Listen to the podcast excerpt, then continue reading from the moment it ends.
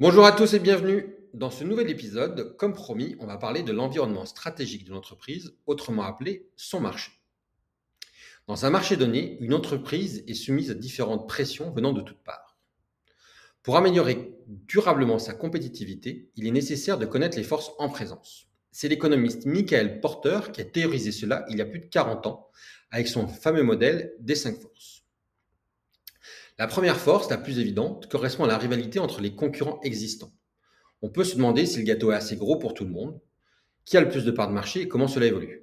La seconde force est tout autant évidente. Qui pourrait avoir intérêt à entrer sur ce marché et pourquoi? Quelles sont les barrières à l'entrée?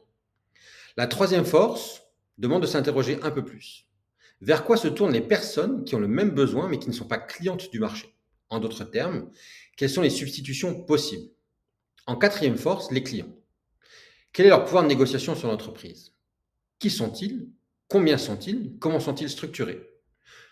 Peuvent-ils facilement changer de fournisseur? Enfin, cinquième et dernière force, les fournisseurs. Qui sont-ils? Combien sont-ils? Où sont-ils situés? Comment sont-ils structurés? Quelle est leur capacité à fournir toute la demande?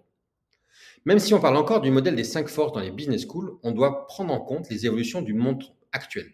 Aujourd'hui, toutes les entreprises intègrent des considérations écologiques, sociales et réglementaires.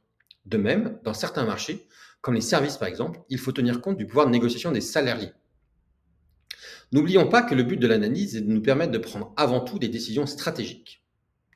Faut-il se retirer d'un marché? Devons-nous réaliser des investissements stratégiques pour y rester? Faut-il se diversifier sur d'autres marchés? Peut-on augmenter nos prix? Doit-on racheter des concurrents et faire de l'intégration horizontale ou de l'intégration verticale en rachetant ses fournisseurs ou ses distributeurs? C'est tout pour aujourd'hui. Je vous donne rendez-vous très bientôt pour un nouvel épisode.